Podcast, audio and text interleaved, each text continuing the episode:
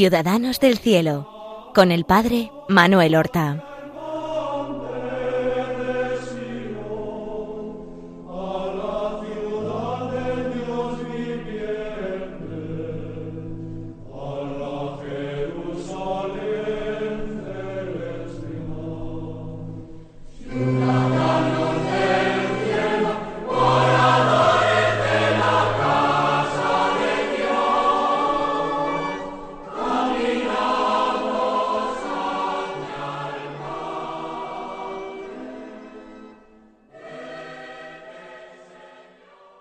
Muy buenos días. Damos comienzo a una nueva emisión del programa Ciudadanos del Cielo. Vamos a acercarnos a la vida de un santo, de un ciudadano del cielo, que para nosotros es hoy modelo e intercesor. Y además la figura que vamos a comenzar presentando hoy parece que lo reúne todo en sí fue miembro de una iglesia perseguida y minoritaria. Él mismo fue sacerdote, religioso, obispo. Fue un gran intelectual, profesor, teólogo, políglota. Fue un gran especialista en la escritura, en la palabra de Dios. Amó a la Virgen intensamente, tanto que fue el primer defensor de la Inmaculada Concepción. Y finalmente coroló su vida con el martirio, derramó su sangre por Cristo. Como vemos, lo tiene todo. Ahora hace falta su nombre, San Pedro Pascual.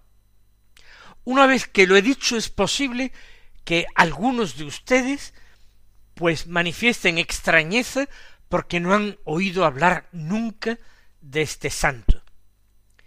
Y es cierto, no es un santo demasiado conocido. Aunque nació y vivió en un siglo extraordinario, que trajo una verdadera explosión de gracia del Espíritu Santo sobre la humanidad, como es el siglo XIII, sin embargo, hay algunas cosas, algunos datos en su vida que quedan oscuros. Pero a pesar de todo, es una vida apasionante, como ustedes verán, si no la conocen pueden conocerla ahora, y es un santo que inmediatamente nos cae simpático por su generosidad, por su valentía y por la evolución espiritual que vive que yo trataré de irles haciendo caer en la cuenta de en qué consistió esta evolución espiritual. San Pedro Pascual nació en Valencia.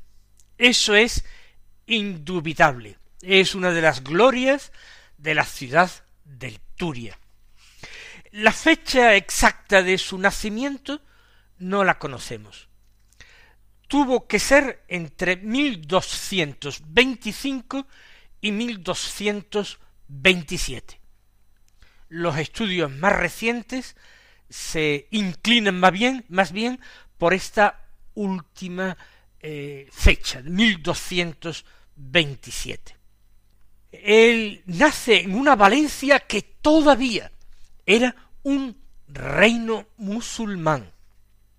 Por tanto, él forma parte de ese grupo de cristianos que viven bajo el poder musulmán, una comunidad cristiana a la que le damos el nombre genérico de mozárabes. Mozárabes eran los cristianos que vivían bajo el poder musulmán en la península ibérica cuando a veces emigraban hacia el norte de la península en zonas dominadas por los cristianos, pues a veces estos los veían con sospecha, porque llevaban indumentarias árabes, porque a veces usaban también como lengua eh, el, el árabe, y eran mirados, como digo, con cierta sospecha, aunque fueron una cristiandad ejemplar.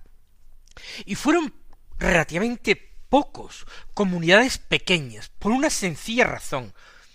La población de origen hispano-godo, es decir, previa a la llegada a la península de los musulmanes, era la población con mucha diferencia mayoritaria, muy mayoritaria. Lo que ocurre es que los musulmanes sometían a los cristianos y consideraban realmente un privilegio el permitirles eh, vivir practicando su religión ya que eran personas del libro. Personas del libro eran los que aceptaban la Biblia como libro sagrado. Por tanto, judíos y cristianos eran considerados gentes del libro. Eso sí, eran ciudadanos de segunda clase, que no tenían los mismos derechos que los de religión musulmana y debían pagar una eh, contribución, un impuesto o tasa especial llamada la yicía. Ellos los llamaban los dimníes a estos cristianos mozárabes. ¿Qué ocurre? Pues hay que decirlo, por desgracia, la mayoría, la mayoría de la población de origen hispano-godo, poco a poco se fue convirtiendo al Islam.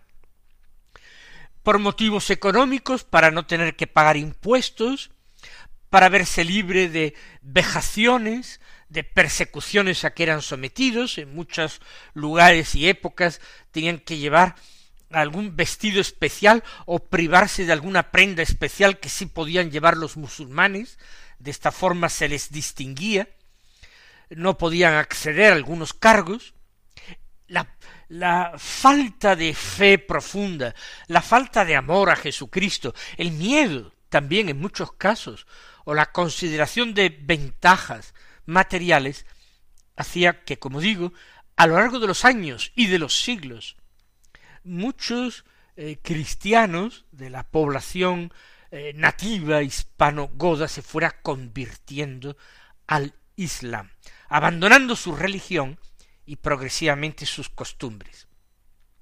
Por eso la iglesia mozárabe fue una iglesia mártir y fue una iglesia reducida, pequeña. ¿Por qué? Porque estaba compuesta por aquellos valientes cristianos que a pesar del tiempo transcurrido bajo la dominación musulmana, se mantenían fieles a su fe. Fue una iglesia poco conocida, pero que ha dado a la iglesia muchos mártires y ejemplos admirables. Pues bien, Pedro Pascual, el santo del que hoy hablamos, fue un mozárabe valenciano.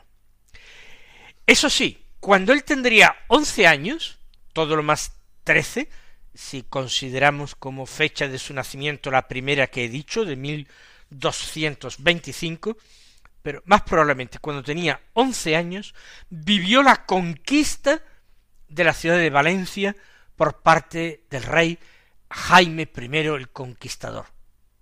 Él la vivió desde dentro. Él estaba en la ciudad sitiada y conquistada pero seguramente con todos los miembros de la comunidad mozárabe experimentó una gran alegría de poder ver incorporada su ciudad a un reino cristiano como era el reino de Aragón y concretamente un rey que era un rey piadoso con mucha inquietud por el bienestar de la iglesia y por la extensión del cristianismo. No sabemos absolutamente nada de su infancia ni de su adolescencia, pero parece ser que una vez conquistada la ciudad, poco después, él quiere seguir la carrera eclesiástica, hacerse sacerdote. Eh, parece que este es un dato incuestionable. Algunos piensan que llegó incluso a estudiar en París. No es probable los historiadores mercedarios actuales opinan más bien que él estudia en eh, España, en la escuela catedralicia de la mozarabía valenciana, y que esa es su formación. porque en sus escritos, eh, en lo que conservamos de él, no se aprecia rastros de la eh, teología ni la filosofía escolástica, que era la que predominaba en París. Se habla de una teología preescolástica, eso sí, muy anclada en la Sagrada Escritura, de la que Pedro Pascual llegará a ser un consumado maestro. Y se ordenó sacerdote posiblemente con veintitrés o veinticuatro años, no más. Eh, se ordenó sacerdote probablemente en Valencia. Desconocemos todos estos datos. Lo que sí es cierto es que tiene una cultura muy variada y extensa. En sus escritos vemos que utiliza indistintamente en unas de sus obras el castellano y en otras de sus obras el valenciano. Domina ambas lenguas, pero también conoce el árabe y está muy versado en eh, las costumbres y creencias musulmanas. Eh, no es raro, ¿verdad? Porque él ha nacido y ha crecido en este ambiente. Conoce perfectamente también el judaísmo y parece que también conoce algo del hebreo. También en Valencia existía una comunidad judía, como era eh, muy frecuente y especialmente en los puertos de mar donde había comercio con todo el Mediterráneo. Parece que conocería el francés, independientemente de que hubiera estudiado o no en París, cosa que, como digo, resulta poco probable.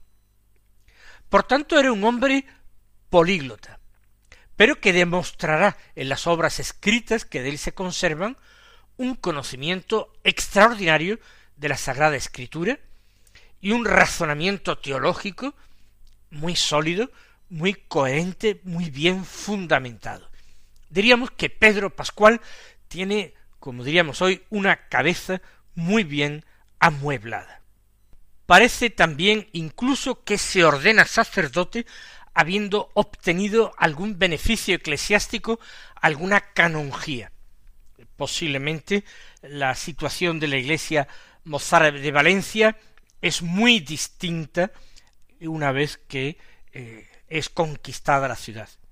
Probablemente muchos musulmanes que habían tenido padres o abuelos cristianos quieren volver ahora a la antigua fe.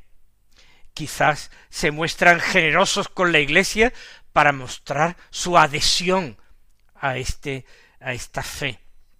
Lo cierto es que quizás por necesidades económicas los mozárabes estaban en una situación mucho más precaria que los que no lo habían sido, él aceptaría un beneficio para poder eh, subvenir a sus propios gastos. Pero es interesante eh, saber que eh, Jaime I fue el que impulsó junto a Pedro Nolasco y el obispo de Barcelona, Berenguer de Palou, la Orden de la Merced, de tal manera que en infinidad de documentos figura el rey Jaime I el Conquistador como el fundador de la orden mercedaria.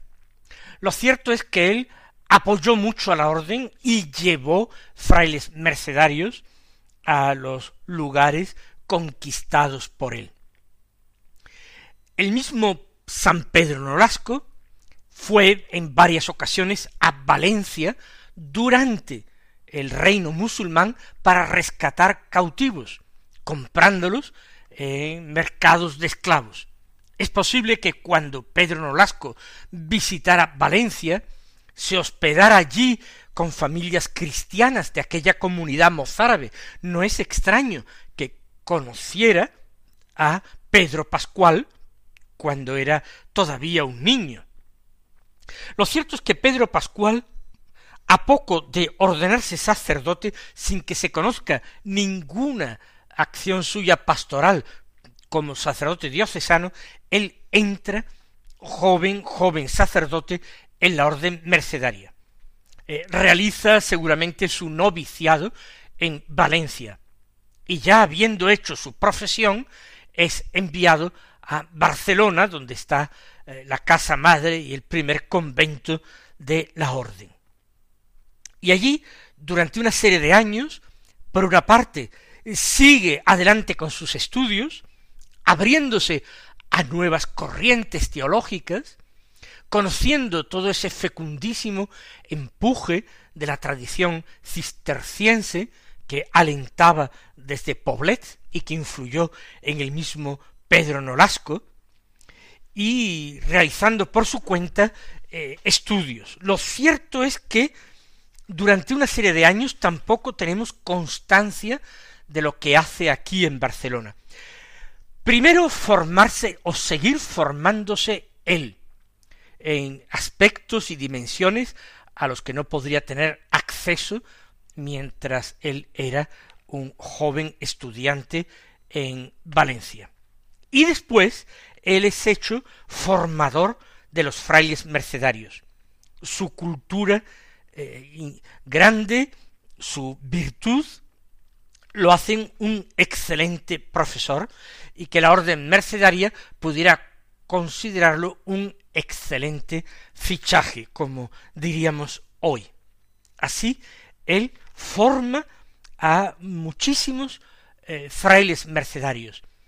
En esta época, que ya es posterior a eh, San Pedro Nolasco, él ingresaría en la orden en torno al año 1250, Pedro Nolasco había muerto en 1245, cinco años antes, la, orden se va pareciendo cada vez más a otras órdenes mendicantes.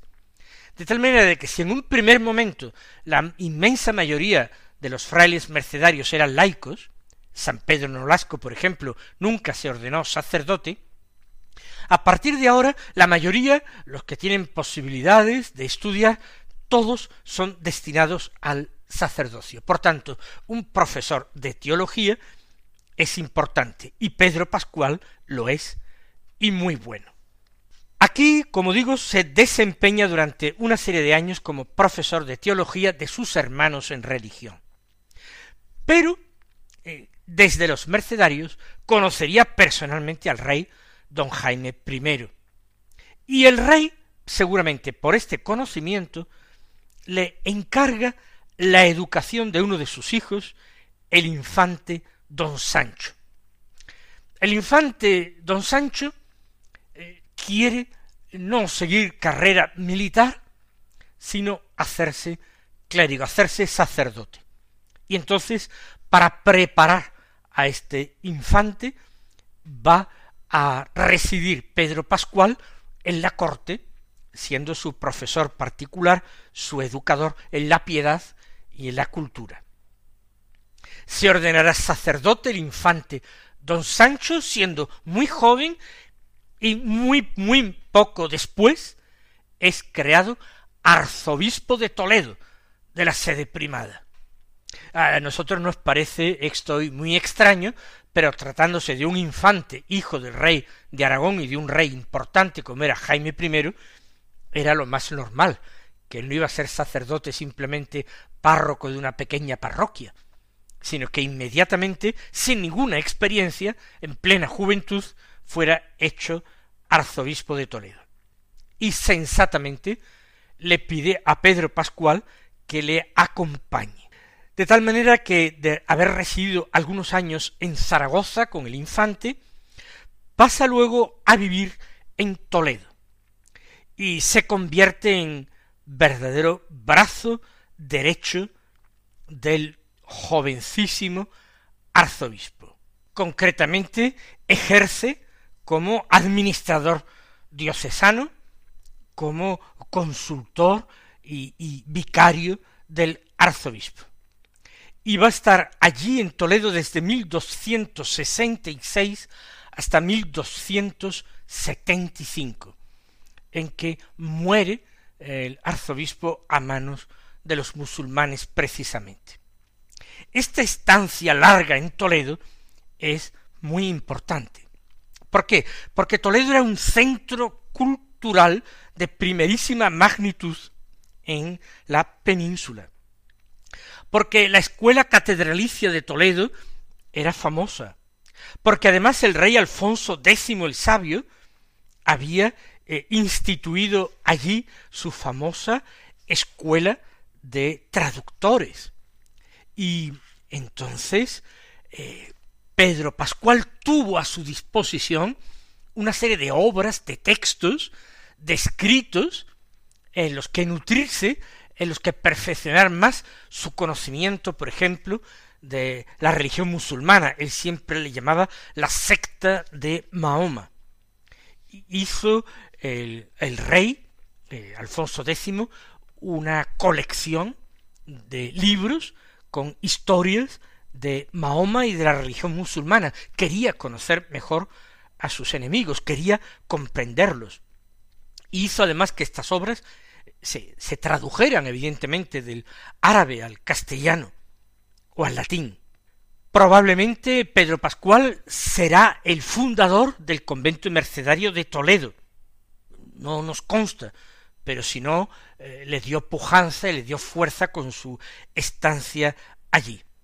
La, la erudición y el conocimiento de la Sagrada Escritura, quizás de las letras hebreas, viene de esta etapa, porque él no dejó nunca de estudiar, al mismo tiempo que enseñaba, que eh, predicaba, que escuchaba. escucha personalmente a musulmanes y judíos quiere comprender.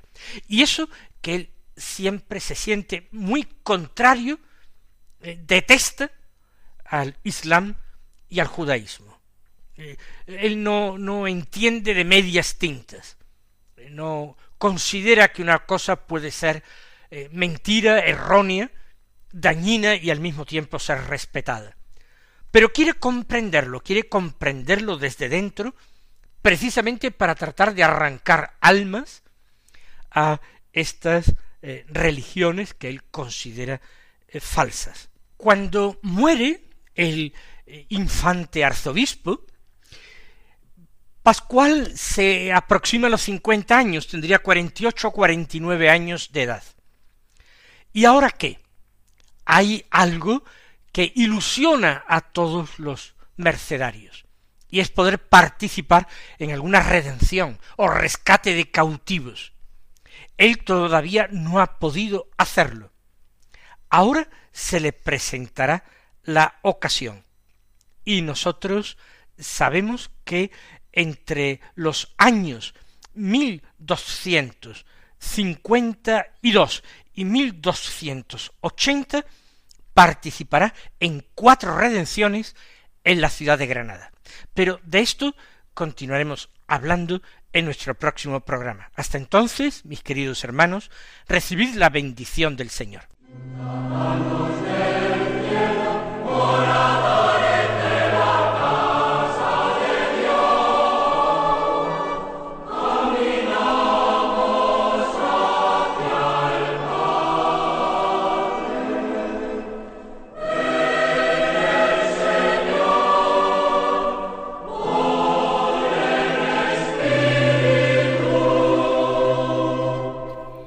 Han escuchado en Radio María Ciudadanos del Cielo con el Padre Manuel Horta.